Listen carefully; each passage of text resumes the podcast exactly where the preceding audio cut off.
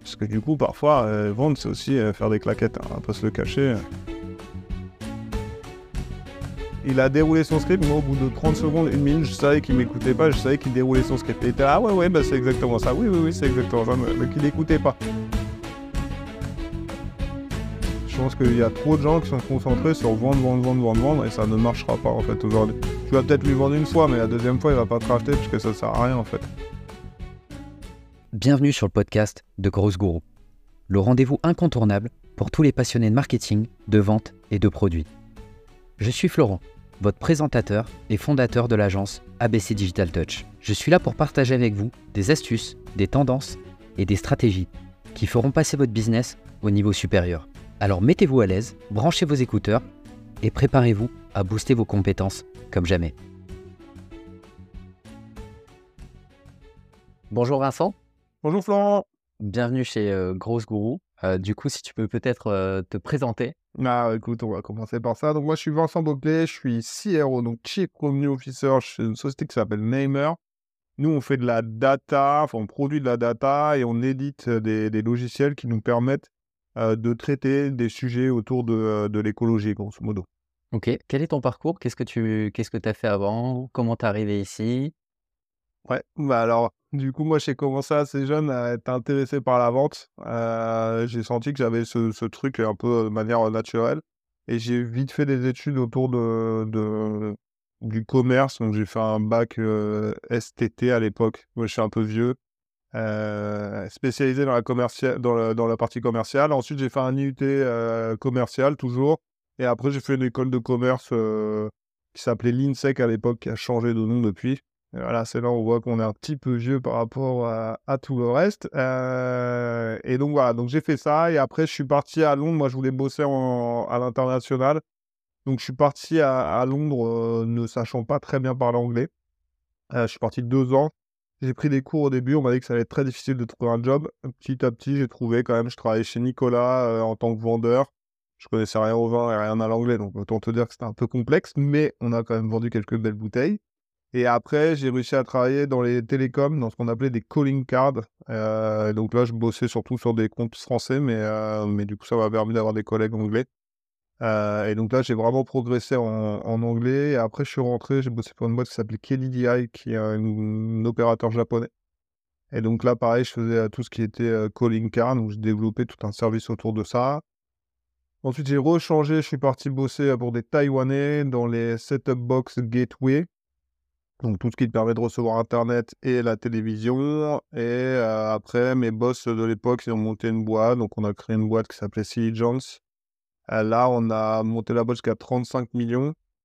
Et pour tous ceux qui montent des boîtes, vu que notre partenaire chinois avait 80% de, la société, un jour ils ont dit bah non, en fait on veut tout reprendre et donc tout le monde est parti en, en à peu près deux mois.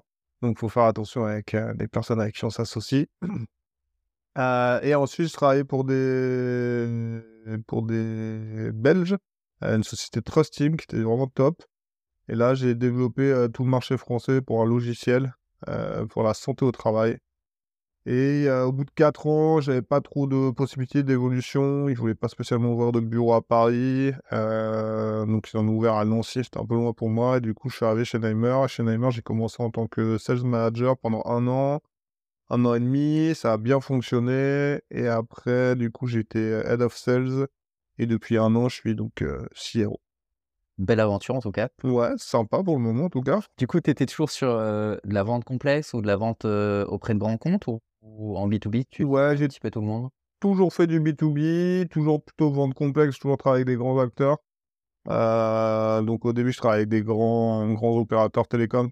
Je travaillais avec la partie belge, France Télécom à l'époque, ça s'appelait encore comme ça. Euh, donc je travaillais plutôt avec des grands comptes. Et après, j'ai continué comme ça parce que les gateway setup box, on les vendait plutôt aussi à des grands comptes. Donc ça, je suis resté dans, dans ce type de vente complexe et longue euh, et multidécideur. Pour, pour toi, c'est quoi la différence entre le, le B2C et le B2B en termes de, de marché et de vente? C'est une bonne question. Alors, on va, commencer assez simple. En gros, si tu veux comparer les deux, c'est comme comparer euh, des pommes et des oranges pour moi. Euh, ça veut dire que le, le B2B, c'est vraiment des cycles de vente qui sont longs, euh, qui sont multidécideurs, c'est-à-dire que tu dois les convaincre à la fois le métier, qui va utiliser ton produit, mais tu vas aussi devoir les convaincre le mec de la technique qui va devoir intégrer ton logiciel, par exemple, dans son environnement. Tu dois convaincre les achats parce que tu vas avoir 3, 4, 5 solutions peut-être qui vont faire à peu près la même chose que toi. Donc tu dois leur expliquer que non, tu es un petit peu meilleur et qu'en fait tu vas peut-être payer un peu plus cher, mais que le ROI derrière il va être meilleur. Donc ça, c'est hyper complexe à faire. Et après, bah, tu auras des gens autour du, légal. Donc tu vas aller devoir faire toute la partie contractuelle qui est très compliquée aussi avec les grands groupes. Nous, là, dernièrement, on a signé avec une banque. on a d'abord dû signer un contrat en fait cadre et derrière, une fois qu'on a signé le contrat cadre, maintenant on fait des contrats d'application. Et donc ça, ça prend toujours du temps. C'est un peu un, peu, un, peu un parcours du combattant parfois. Mais bon, quand tu es une petite boîte, tu arrives à, t'en sortir. Mais ça peut te prendre 4-5 mois pour avoir un contrat à peu près propre. Euh, l'autre point, c'est que les tickets moyens ils sont beaucoup plus élevés dans le, dans le B2B comparé au B2C en général. Euh, mais par contre, ça demande des solutions un peu plus euh, personnalisées. Le B2C, en général, c'est un produit qui est standardisé, que tu peux vraiment vendre à tout le monde. Et en fait, tu fais très peu de custom.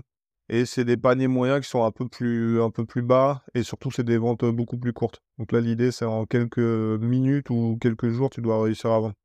Et surtout, ton, ton choix, ta décision de partir euh, plutôt en B2B qu'en B2C, c'est parce que tu, tu aimais la vente complexe plutôt que la vente simple ou... Bah, au début, en vrai, euh, quand tu es jeune, euh, tu parles là où on t'offre des opportunités. Hein. Moi, j'avais pas spécialement de plan de carrière, à part je voulais travailler à l'international, ça c'était un peu mon truc. J'ai commencé à, franchement, par hasard, comme je te disais, hein, je parlais très mal anglais et j'ai eu cette opportunité-là. Et petit à petit, en fait, après, tu es assez vite catégorisé, pardon. et donc, du coup, on te remet un peu toujours dans le même type de vente. Mais aujourd'hui, je regrette pas du tout. Je trouve que c'est beaucoup plus intéressant d'essayer d'aller vendre à plusieurs interlocuteurs et d'aller convaincre euh, ce qui est important dans la vente, c'est de comprendre le besoin. Si tu comprends pas le besoin, à la fin, ça sert à rien, tu pourras jamais rien vendre. Je pense qu'on en reparlera plus tard dans, ton, dans ton interview. Mais bon, voilà. Mais je pense aussi qu'il faut faire preuve de, résilience par rapport à, la vente B2C, donc euh, c'est pas forcément adapté à, tout le monde en termes de profil. Ouais, bah, c'est sûr que si tu as déjà, il faut avoir l'amour de ce métier, parce que si tu n'as pas l'amour de, de, la vente, en fait, c'est compliqué. Euh, il faut que tu aimes rencontrer les gens, que tu essaies d'aller creuser, de comprendre les problématiques. En fait, la vente, euh, c'est plus du, conseil. Euh, on est plus là pour conseiller les gens et leur dire, OK, moi, je suis capable de te dire à la fin d'un rendez-vous, bah, en fait, laisse tomber, va pas me voir, enfin, viens pas prendre ma solution, prends celle du concurrent ou de quelqu'un d'autre, parce qu'en fait, ça ne correspond pas à ton besoin. Ça, il faut être capable de lire, parce que tu vas perdre du temps dans ce type de, contrat où en fait tu vas essayer de vendre quelque chose qui ne, qui, qui ne rentre pas. Quoi. On va prendre l'exemple du chausse-pied. Euh, si ta chaussure est trop petite, tu as beau prendre un chausse-pied, ça va pas marcher. Donc du coup, c'est un peu, c'est un peu ça la vente. Et il faut savoir dire non, je ne peux pas, je ne peux pas vendre et va, va, va, voir quelqu'un d'autre, parce que je, ne suis pas la bonne réponse c'est faire preuve d'honnêteté, mais pas tous les vendeurs, en tout cas pas tous les sales pratiquent, pratiquent ça. Ouais, mais c'est un problème aujourd'hui, je pense. Je pense qu'il y a trop de gens qui sont concentrés sur vendre, vendre, vendre, vendre, vendre, et ça ne marchera pas en fait aujourd'hui. Tu vas peut-être lui vendre une fois, mais la deuxième fois, il va pas te racheter parce que ça sert à rien en fait. donc, pas d'upsell non plus. Non, donc du coup, c'est là où ça devient complexe. Et pour toi, parce que tu parlais de ton âge un petit peu, euh, en faisant ah, que, tu étais un peu âgé.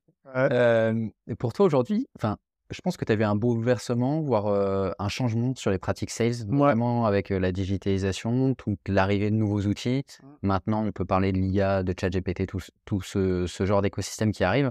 c'est quoi ton, ton avis sur tout ça, sur l'évolution? Ouais. Moi, je pense que la première révolution technologique, ça a été, ça a été l'arrivée de, de, de la possibilité de vendre à travers une visio. Parce que moi, à mon époque, c'était juste impossible. Donc ça, c'est arrivé avec le Covid. Aujourd'hui, euh, moi, je pense que c'est un problème aussi, hein, mais j'ai plus de réunions en visio qu'en en, physique. Alors oui, ça va plus vite, mais après, c'est pas les mêmes relations qu'on crée. Mais en tout cas, pour moi, c'est la première euh, de la vente, ça a été à ce niveau-là. Ensuite, on a aussi tout ce qui est CRM aujourd'hui, donc à travers aussi la, la génération de leads. Donc la génération de leads, il faut avoir, un, une présence digitale assez solide, importante. Donc là, on va faire beaucoup de référencement, on va travailler beaucoup de contenu. Je pense que tu connais plutôt bien ce sujet-là. Et ça, ça va nous permettre d'aller chercher des, leads. Ces leads, si on veut bien les traiter, il faut accepter de les mettre dans des processus. Et donc c'est là où la vente, on va dire qu'il y a une partie feeling, mais il y a aussi une partie de, science. Et donc là, il faut les rentrer dans des process et ces process, ils vont être traités dans des CRM. Donc aujourd'hui, nous, une fois qu'il y a un lead qui rentre, il doit être traité sous 24 heures. On doit aller vérifier, est-ce que on doit aller au moins récupérer un rendez-vous. Et après, on doit aller comprendre son besoin. Donc, on revient toujours au même sujet. Et si on ne comprend pas son besoin ou si on n'est pas adapté à son besoin, il sort de notre process. Donc, ça, ça va être traité par le, par le CRM. Donc, c'est un meilleur suivi des clients. Mais ça va te permettre aussi de faire une meilleure analyse de, de, tes vendeurs ou de tes équipes ou de tes process à l'aide de la data. Aujourd'hui, ça, c'est assez important, ce qu'on n'avait pas du tout avant. C'était à toute cette partie de data qui, qui nous permet aujourd'hui de comprendre en fait, bah, est-ce que tes cycles de vente ils sont trop longs Est-ce que ton prix il est pas bon? Parce que tu vas le revoir sortir souvent dans les objections. Il y a pas mal de sujets comme ça que tu vas pouvoir aller traiter, ce qui n'existait pas du tout avant, moi je trouve. donc ça, c'est l'autre le, l'autre point qui, qui, qui, est sorti aujourd'hui.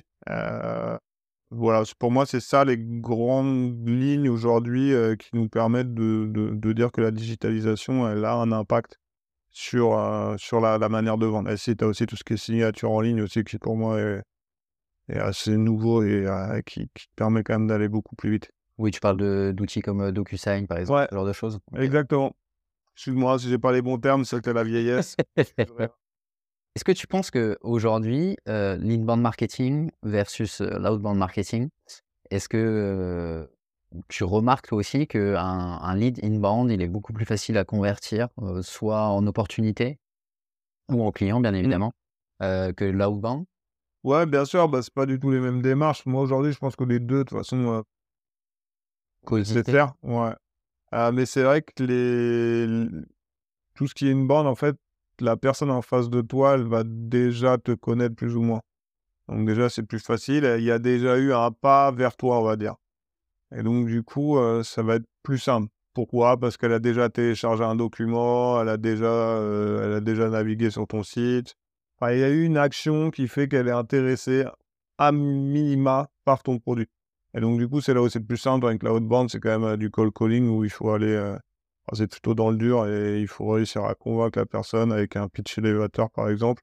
Donc, tu as 30 secondes pour la convaincre. Et si tu la convaincs pas, ou tu appelles au mauvais moment, ce qui peut aussi arriver, ah bah, tu te fais quand même souvent envoyer pète, quoi.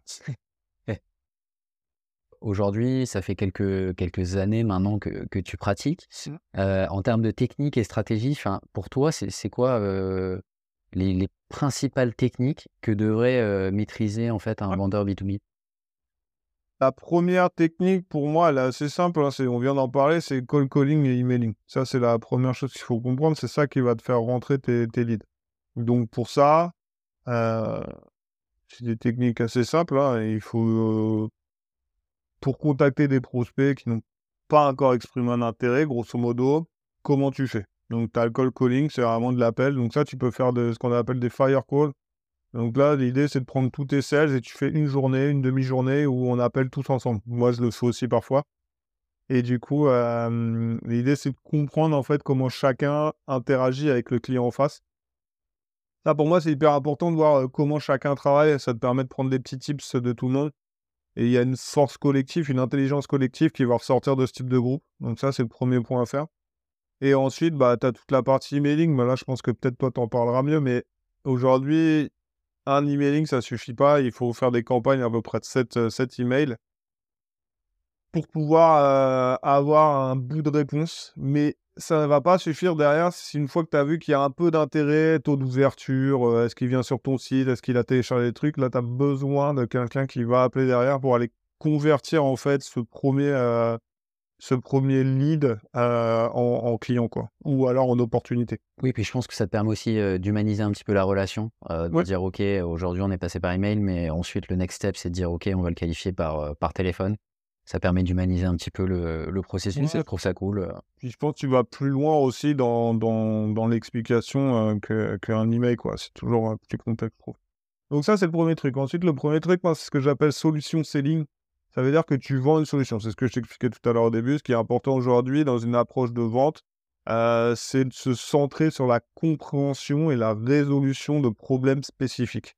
donc, L'idée, c'est d'aller résoudre un problème, offrir une solution, plutôt que d'aller, je je sais pas, faire de la promotion d'un produit et vraiment de te dire, bah en fait, non, mais je veux vendre mon produit, je veux vendre mon produit et j'écoute pas mon client. Ça m'est arrivé il n'y a pas longtemps, pour rien te cacher. Euh, je cherchais à avoir euh, des, un coach sportif.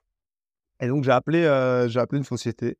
Euh, et donc, du coup, ils m'ont appelé, ils, ils rappelé. Et pendant, je pense, 45 minutes, ça a duré quand même.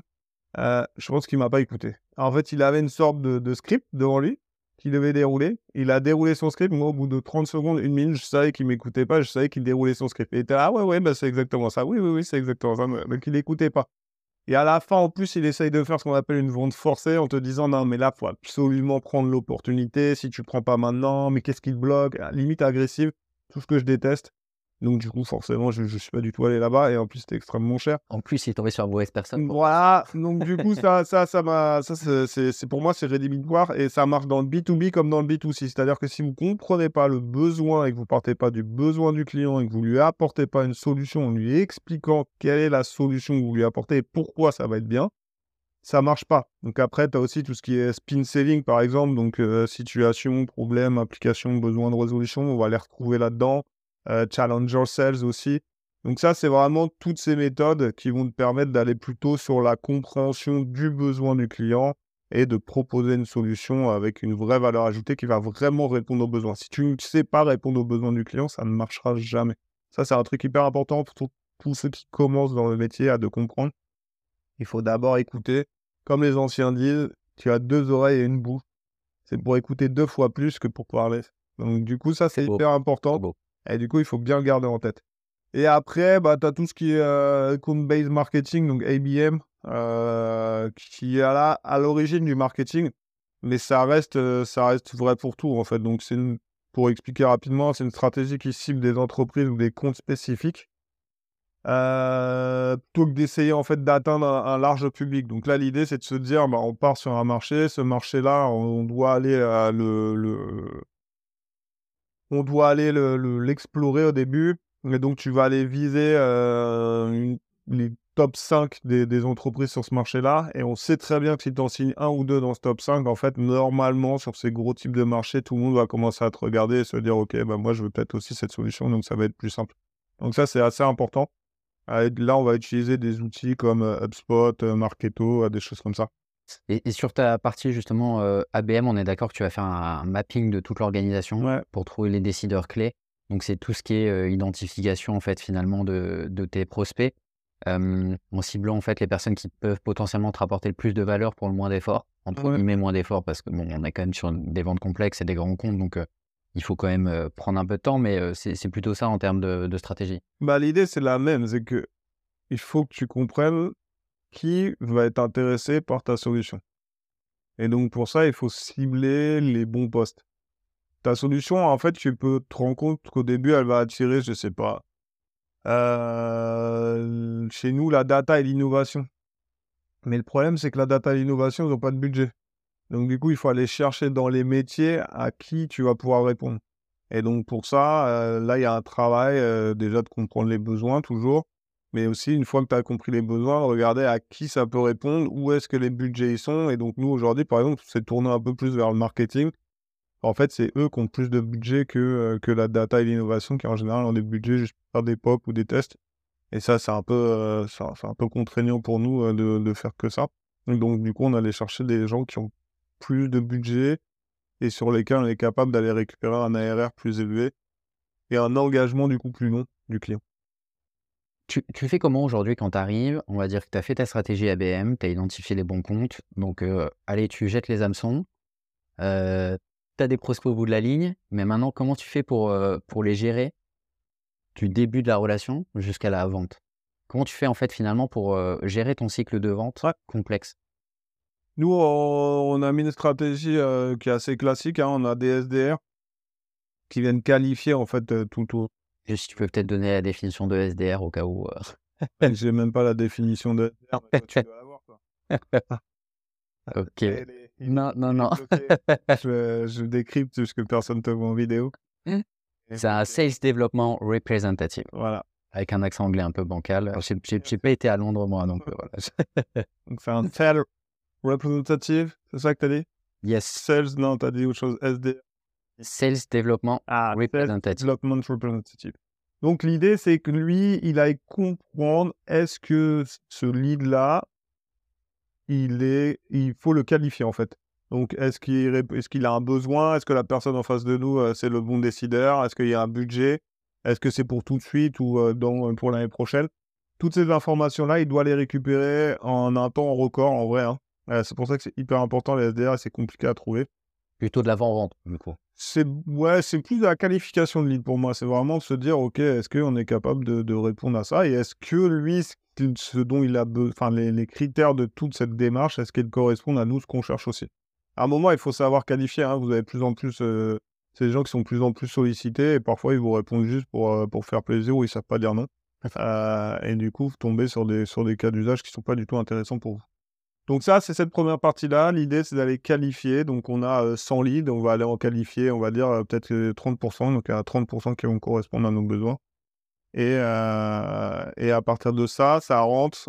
donc lui, nos, SDR, ils vont mettre des rendez-vous à nos sales directement dans, leur, dans leurs agendas. Et après, il y a un premier rendez-vous où là, on vient essayer de comprendre mieux le besoin. Là, l'idée, c'est. Euh, c'est du cadrage. Ouais, c'est d'aller approfondir en fait et de se dire, OK, bah, sur nos trois solutions, laquelle va mieux correspondre à son besoin.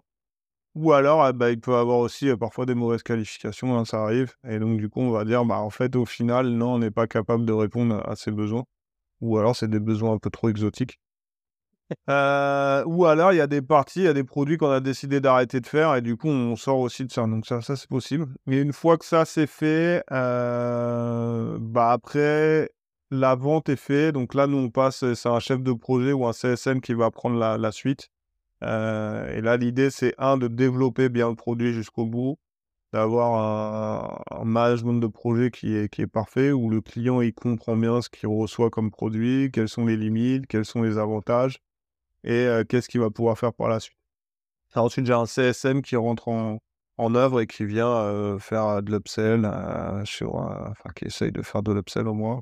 Ça, sur, sur, ces différents, sur ces différents comptes. Mais c'est important de les garder et de, et de créer une relation particulière avec ton client parce que même si tu n'arrives pas à faire de l'upsell, il va t'enrichir euh, d'informations qui vont te permettre d'améliorer ton produit en général. Et ça aussi, c'est un point qui est, important. Nous, on est vraiment ce lien aussi avec le reste des équipes, euh, la technique et le produit.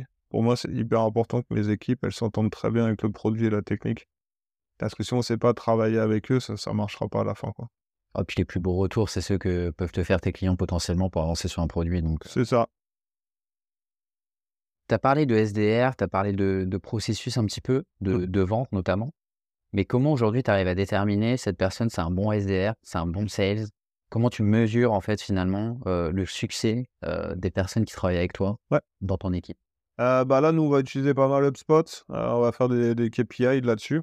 C'est quoi C'est la prise de rendez-vous C'est le nombre d'appels C'est bah, finalement le chiffre d'affaires généré? Ça va dépendre de, ton poste. Aujourd'hui, un SDR, c'est sur le nombre d'appels. Ça, ça va être un premier critère, mais pour moi, qui n'est pas forcément parlant c'est le nombre de rendez-vous qu'il va mettre dans le, dans le, dans, dans, la pipe, dans le pipe du sales. Ça, c'est le deuxième. Euh, parce qu'en fait, tu peux appeler beaucoup, mais très peu transformer. Et donc là, c'est un, un, problème aussi. Euh, ça veut dire que soit ton pitch élévateur, il est pas bon, euh, soit tu n'es pas fait pour ça. Hein, ça peut aussi arriver. Hein, soit les numéros sont pas bons aussi. Ouais, aussi. ça, peut arriver aussi. D'avoir des mauvais, des, des mauvais leads qui rentrent donc voilà, donc ça c'est les, premiers sur la partie SDR et ensuite sur les sales, bah, sur les sales c'est le nombre de rendez-vous qu'ils ont par, par, par, mois par exemple. Et in fine le, voilà, le, chiffre d'affaires qui vont, qui vont sortir. Et aussi, ce qui est un truc intéressant, c'est le panier moyen. Ça, c'est assez intéressant quand tu laisses de la, de la manœuvre à tes, à tes sales. Tu vas voir qu'il y en a vite certains qui vont aller descendre très rapidement le prix et pour faire plus de volume. Ouais, et d'autres qui vont essayer d'aller vendre plus cher. Donc ça, c'est assez, assez intéressant aussi de comparer. Et pour moi, c'est deux approches différentes, deux personnalités différentes. Et c'est aussi là, c'est plus ma, ma, ma film manager qui me fait dire, OK, du coup, c'est des approches différentes, c'est des gens différents, et comment tu les approches toi aussi. Donc là, c'est assez intéressant aussi d'aller creuser cette partie. Et aujourd'hui, toi, par exemple, comment tu fais pour euh, toi, ou, d'ailleurs euh, tes commerciaux, vu que tu, tu bosses avec eux, mais Comment tu gères en fait les objections ou les refus en B2B Comment tu fais pour pallier par exemple un refus en disant je sais pas, j'ai un frein qui est plutôt le budget? Comment tu arrives à, bypass en fait toutes, toutes ces, ces, objections que tu peux rencontrer en vente B2B bah ça, ça se travaille beaucoup. Tu les découvres sur le. Il y en a que tu peux anticiper, mais il y en a que tu vas découvrir sur le terrain. Nous, par exemple, on vend de la data qui est souvent prédite. Donc, il y a une partie de la data qui est pas bonne. Qui est pas bonne. Qui est pas juste à 100% plutôt. et c'est là-dessus, bah, c'est avec le temps, en fait, tu vas travailler et tu vas expliquer. alors là, et, bah, par exemple, nous, on a une ligne d'objections ou de FAQ un peu qui nous permet d'aller répondre assez rapidement aux clients. Donc sur le budget, bah, tu peux avoir des réponses en disant bah, OK, bah, les trucs classiques de sales. bah, si vous arrivez à signer, je sais pas, dans trois mois, on peut essayer de faire un, un, prix. Un geste. Un geste. donc ça, c'est les, les, premiers. Après, le budget, ça peut être, bah non, mais en fait, c'est 2024. Et bah, du coup, tu mets dans ton agenda une tâche de le rappeler en 2024. Ce qui est important, c'est de garder une trace écrite aussi de tout. Et donc là, dans HubSpot, tu mets une tâche en disant, bah, rappelez euh, en janvier 2024. Oui, que tu as un historique. Qui a un historique. Euh, moi aussi, j'aime bien euh, tout ce qui est SCR. Donc pour moi, j'ai mis une trame assez spécifique pour les CR dans lequel je dois retrouver, il y a entre autres une catégorie objection. Et, et, ça, ça permet en fait, on l'a pas encore fait, mais il y a pas mal de nouvelles technologies qui permettent d'aller voir tous les CR euh, et avec l'IA de récupérer de l'information un peu euh, sur tous les CR que tu as mis en place et de faire une sorte de résumé. Donc ça, c'est des trucs qu'on est en train de regarder là en ce moment. Euh, et ça, c'est assez intéressant, je pense, si c'est bien fait, si c'est bien structuré, ça va être facile pour l'IA d'aller chercher de l'information. Oui, pour, les, pour récupérer des insights intéressants. Mais aujourd'hui, pour moi, ça se travaille, quoi. C'est avec le temps et tu as des FAQ après, et chaque nouveau sales, il arrive, il a son FAQ et il sait comment répondre à, à, à en plus des objections, c'est toi qui, euh, qui crée le, pitch ou alors euh, chacun de tes sales euh, crée son propre pitch pour, pour se, l'approprier? Enfin, comment, comment ça fonctionne? Pour moi, il y a toujours un pitch de départ qui doit permettre aux sales de comprendre ce qu'ils vendent. Mais après, franchement, il faut qu'ils l'adaptent. En fait, s'ils l'adaptent pas, en vrai, ça m'inquiète. Non, mais c'est vrai. Parce que tu. encore une fois, tout le monde est différent. Donc, tu peux pas avoir un pitch bien après, c'est ma vision. Hein. Je pense qu'il y en a d'autres qui vont te dire autre chose, mais tu peux pas avoir un pitch complètement construit et, il doit répéter mot pour mot. Quoi. chaque personne est différente, même en termes de cible. Donc, il faut l'adapter, je pense. Il faut se l'approprier, très bien dit. Et du coup, après, une fois que une fois que ça c'est fait, c'est plus facile pour vendre. Mais par contre, il faut avoir un discours commun avec voilà, des explications qui sont un peu les mêmes pour tout le monde. Faut pas que non plus tout le monde ait un discours euh, complètement différent et que chacun vende euh, Neimer pour moi euh, de manière un peu différente. Oui, il faut pas que tu en aies un qui dise blanc et l'autre noir. Voilà, c'est ça. Donc là, c'est pour ça, par exemple, là, j'ai bien incité tout à l'heure, on est producteur de données et éditeur de logiciels, ce qu'on n'était pas forcément il y a encore un an. et donc ça, c'est des pitchs que tu fais évoluer régulièrement aussi, surtout en startup où tu peux pivoter assez rapidement et assez régulièrement. Quoi. Pour, pour tous tes nouveaux arrivants, c'est, quoi les, mmh. les erreurs courantes que tu rencontres chez, chez les personnes mmh. qui arrivent chez Nemer ou, même dans tes précédentes entreprises où, tu as pu travailler? Je, pense que tu as peut-être des choses récurrentes que tu vois qui arrivent, surtout avec les nouvelles générations, les, les nouveaux qui arrivent, les petits. Ah bah, c'est toujours les mêmes hein, pour moi. C'est euh, ce que je disais tout à l'heure. Hein, c'est un de, de, vouloir absolument vendre quelque chose. C'est pas ça la vente. Sur... Oui, parce que d'un côté, tu as la pression chiffre. Tu te dis, il faut absolument que je vende. Donc, du coup, tu mets peut-être une pression sur le. Oui, oui, oui, mais, mais le sujet est tout. Enfin, on va vite comprendre que si on arrive à mieux déterminer le besoin. Moi, ça m'est arrivé il y a pas longtemps là. Il est venu, euh, mon sales, il m'a dit «Ah, j'ai un super projet. Euh, ok, très bien. Et du coup, je dis c'est quoi le besoin? Il n'a pas su l'exprimer. À partir de là, je savais déjà que la vente n'allait pas se faire. C'était impossible parce que du coup, soit ce qu'il avait proposé ne répondait pas aux besoins, soit, euh, soit nous, on était complètement à côté de la plaque. Donc, et en fait, il s'est avéré qu'on a refait un call, on a redéfini bien le besoin, et ce qu'il avait proposé en premier, ça ne fonctionnait pas. Donc, du coup, on a proposé un autre produit qui répondait mieux. Donc ça, c'est le premier apprentissage pour moi, c'est comprendre le besoin, comprendre le besoin. Précipitation peut-être aussi des... Oui, et puis en fait, tu as envie de vendre, donc tu t'écoutes d'une oreille et tu veux tout de suite parler. Ça, ça fonctionne pas. Et donc, il faut d'abord comprendre le besoin. Donc, pour moi, même un premier rendez-vous d'un sales, il n'y a pas besoin, limite, de, de, de PowerPoint quoi, ou de présentation. C'est une discussion avec une personne pour comprendre son besoin. Une fois que tu as bien compris son besoin, lui expliquer en quoi toi tu peux répondre à ce besoin. Mais pas essayer de lui vendre, c'est juste lui dire voilà, aujourd'hui, cette solution, elle va répondre à ce besoin-là, ce besoin-là, ce besoin-là. Comment on va faire? C'est ça. Et si tu arrives encore plus loin, c'est quels sont les ROI que ça va lui rapporter. Et ça, c'est hyper intéressant. Et à partir de là, tu lui dis, voilà. Et tu n'as pas parlé de prix, tu n'as parlé de rien du tout. Tu as juste expliqué à ton client quel est le besoin auquel on répond et comment on va le faire. Donc ça, c'est le premier point. Deuxième point que tu as beaucoup, et nous, on fait aussi encore parfois, hein, c'est euh, d'envoyer une, euh, des prix sans, sans rendez-vous derrière ou sans explication. Ça, c'est en général, c'est compliqué. C'est-à-dire, t'envoies un devis et euh, pas de follow-up? Ouais, non, t'envoies un devis sans expliquer. En fait, aujourd'hui, ce qui est compliqué, un pricing, c'est toujours un peu complexe. Hein. Et donc, du coup, normalement, tu dois prendre rendez-vous, lui présenter le prix et après, tu lui envoies. Et donc, pourquoi le prix est là? Parce qu'en général, tout le monde aura la même réaction. Ils vont te dire, c'est trop cher. Mais. C'est trop cher par rapport à quoi C'est ça. S'il y a une valeur à ce que tu vends, et que tu es capable de lui expliquer pourquoi on vend à tel prix, là, c'est intéressant. Donc là, c'est ça, c'est assez dur, hein, trouver des ROI sur tous les sujets, c'est pas non plus toujours facile.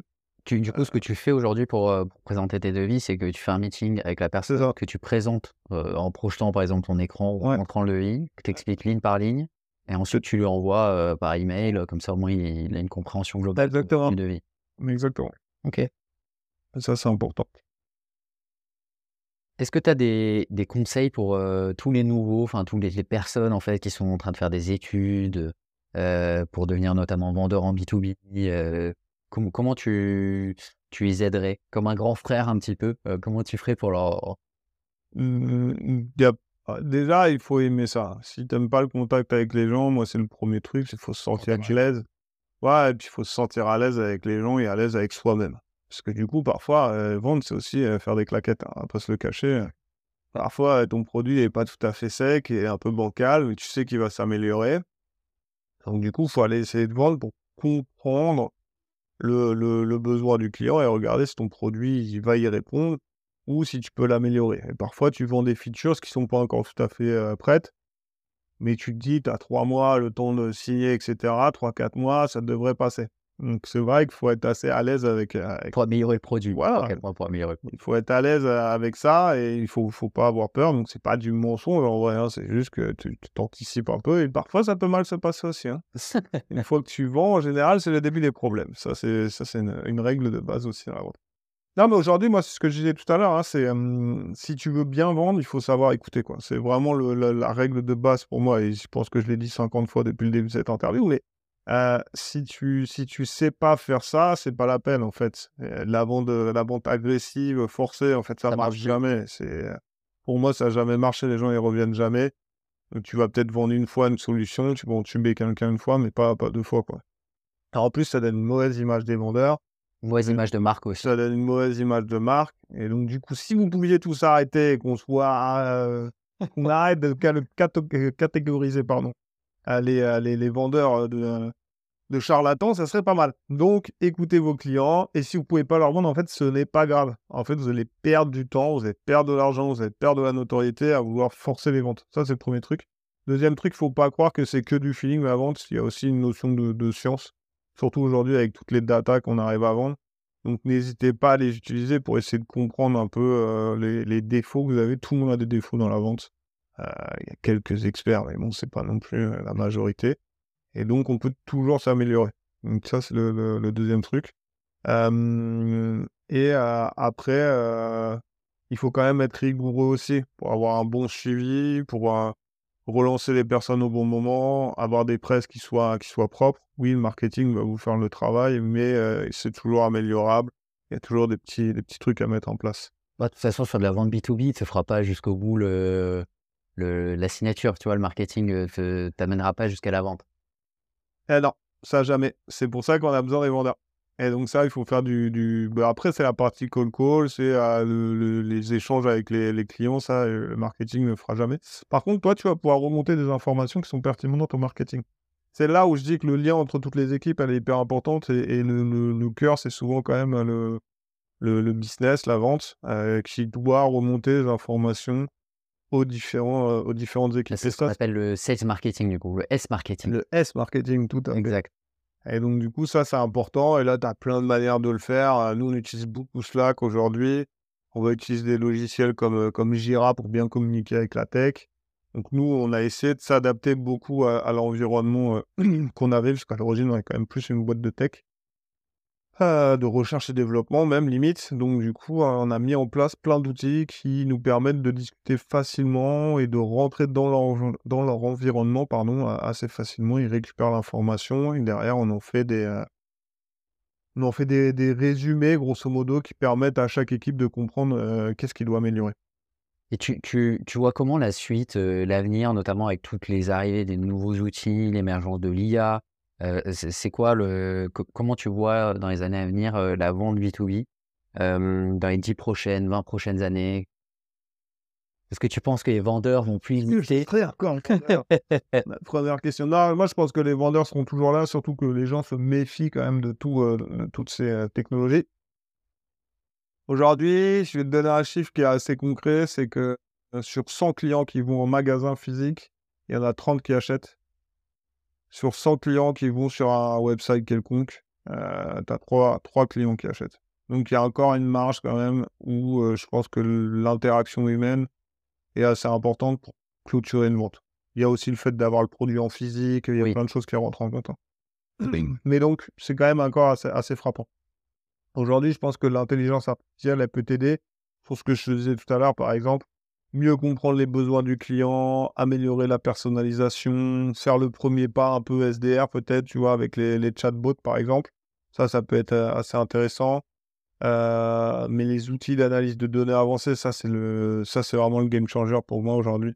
Ça te permet de beaucoup mieux comprendre ton client, peut-être d'arrêter de l'harceler avec euh, des campagnes qui servent à rien. Euh, non, mais c'est vrai, aujourd'hui, tu vas recevoir des trucs que je sais pas. et je te dis, euh, Bon, le pire, c'est sur LinkedIn, je crois, on reçoit euh, 15 000 messages par jour. ouais, mais moi, je reçois beaucoup de choses, mais, mais même personnellement, en fait, tu vas recevoir des trucs qui n'ont rien à voir. Je sais pas, je vais te dire, t'habites en appartement et ils vont te proposer euh, une pelle pour ton jardin, tu vois, ce qui, ce qui- ça n'a aucun sens. Et aujourd'hui, ça, c'est plus possible. Donc, ça, c'est le. En plus, la donnée te permet normalement de savoir que cette personne habite dans un appartement et non dans une maison. Donc, C'est ce qu'on fait chez complètement hors cible, quoi. Voilà, tout à fait. C'est ce qu'on fait chez Neimer. C'est pour ça que Florent en parle. Il fait un peu de la vente au final. N'hésitez pas à nous contacter. Euh, donc c'est ça. Et après, bon, je pense que la, la prochaine étape, alors moi j'ai un peu plus de mal, mais c'est peut-être dû à mon âge. Euh, c'est la réalité virtuelle. Je pense que tu as plus en plus de démos de produits qui pourront être faites. Euh, Bientôt, tu pourras essayer une voiture, je pense, en live. Ouais, Est-ce que tu t'imagines déjà faire des, des, au lieu de faire des meetings sur Google Meet ou, Moi, mais- ou Teams, Ah, euh, faire ça avec un Ah, casque VR? Pas du tout. Déjà, ce que j'expliquais tout à l'heure, c'est que, euh, c'est que la visio, pour moi, ça a un peu cassé ce lien, euh, ce lien social. Donc ça, déjà, c'est dommage. Et tu vois toujours, les gens, ils sont hyper contents quand ils te voient en vrai, euh, une fois que tu as fait 10 réunions à visio et que tu les vois en, physique. Les gens, sont toujours là, ah, ça fait plaisir de se voir enfin en physique, en vrai. Donc, tu as, cette, euh, cette interaction quand même euh, humaine euh, qui, est nécessaire, je pense. Donc le métier de, vente, je pense qu'il a encore de l'avenir. Mais par contre, je pense qu'on va pouvoir l'améliorer, personnaliser énormément nos offres, être de plus en plus précis dans ce qu'on vend. Plus avoir un rôle de conseiller plus que de vendeur. Et voilà, c'est ce que je te disais au début. Mais de toute façon, aujourd'hui, tu dois déjà avoir un rôle de conseiller. Florent, t'as pas écouté, ça fait une heure qu'on parle là. Euh, c'est conseiller qu'il faut être. C'est pas vendeur, il faut être conseiller. C'est ça qui est important. C'est pas le cas de tout le monde. C'est pour ça que je, ça. je me permettais Il faut continuer à- dans, dans cette voie-là. C'est faut être conseiller et pas vendeur parce que parce qu'en fait aujourd'hui vous êtes des conseillers quoi. Encore une fois, si tu vends un truc qui fonctionne pas, ça tu ne vas pas le vendre deux fois. Tu pourras pas faire de l'upsell, tu pourras pas continuer. Et puis en plus ils parlent tous. Hein. On travaille sur des petits milieux. Je travaille dans le milieu bancaire, assureur. Nous c'est Oui, c'est un monde très petit. ah tout le monde va savoir que tu as fait un travail de de, de. Et dire, bah, Bah, peut-être ouais, cramé.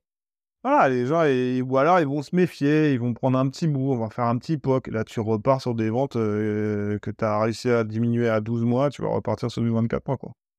T'as senti quand même euh, l'arrivée de, de l'IA dans ton métier, style par exemple ChatGPT, est-ce que tu, tu penses que ça révolutionne un petit peu ton envoi d'email, euh, ce genre de choses ou... Ouais, oui, je pense que ça va révolutionner. En tout cas, les gens, euh, je pense que beaucoup de personnes n'ont pas encore pris conscience de ce qu'est ChatGPT et ce que va devenir ChatGPT, parce qu'aujourd'hui, on est au balbutiement de, de l'histoire. Euh, moi, nous, on l'utilise chez nous hein, pour les campagnes mailing, comme tu l'as dit. On va l'utiliser aussi pour, pour d'autres choses. Hein. Moi, je suis pas un génie d'Excel, j'utilise pour faire mes, mes, formules Excel sur mes tableaux de, de reporting parfois. je vais l'utiliser pour, pour répondre à des interviews parfois. parce qu'en fait, nous, on va avoir plein d'informations, mais c'est important de pouvoir bien reformuler. Après, honnêtement, pour l'instant, je pense que l'utilité est encore à la marge.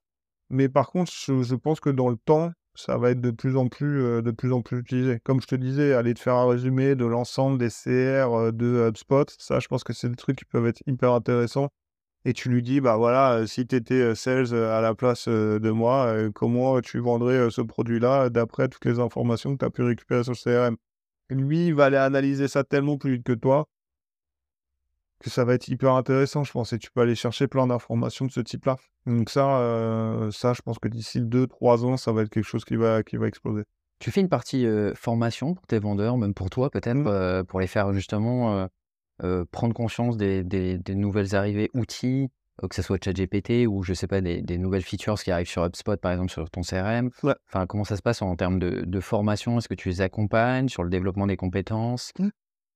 Comment ça se passe? Ça, pour moi, c'est quelque chose qui manque aujourd'hui dans, mes équipes. Mais oui, je pense qu'il faut faire plus de formation. nous, on l'a fait un peu sur HubSpot dernièrement, sur Jira, des choses comme ça. après, selon le problème, tu as un manque de temps aussi. Mais je pense que c'est hyper important et j'essaye de le mettre de plus en plus en place. Donc moi, tous les semestres, maintenant, on a des formations sur nos différents logiciels pour leur expliquer comment faire. Et surtout, on regarde si déjà ce qu'on a expliqué est bien fait. Parce que aujourd'hui, on voit l'importance de la data, comme on en a parlé. Et si à l'origine, la donnée est mal rentrée, en fait, ça sert à rien. Tu pourras même utiliser ChatGPT. À la fin, ça ne fonctionnera pas puisque la donnée de base, elle n'est pas bonne. Donc, nous, on connaît bien ce problème-là, hein, parce que dans, dans la data, on utilise de l'open data souvent. Et on voit que la data n'est pas toujours pertinente et ça peut amener des problématiques dans nos, dans nos outils de machine learning. Donc ça, c'est des, des, situations qu'on bosse euh, avec de la formation. Euh, mais je pense qu'aujourd'hui, moi, je suis en train de regarder pour essayer de les former aussi avec des gens un peu externes. Euh, donc moi, j'ai toujours très bien vendu et beaucoup vendu. mais je pense que peut-être il y a des trucs que j'oublie ou il y a des nouvelles technologies, des nouvelles manières de vendre qui sont peut-être plus adaptées et moi j'ai peut-être pas l'information. Donc ouais, je pense que ça aussi c'est important de faire intervenir des, gens externes pour, pour leur expliquer un peu bah, comment, comment évolue ce monde. Quoi. Bah écoute, merci Vincent. De rien, c'était un plaisir. Un plaisir partagé. C'était très intéressant pour cette première. Voilà, j'espère qu'on aura à peu près bien travaillé. Vous nous excuserez s'il y a eu des petits couacs, mais, euh, mais on l'a fait en plus dans des conditions euh, particulières, on va dire. De dernière minute, voilà. Il ne veut pas le dire, mais de dernière minute. voilà. Merci beaucoup à tous. Merci.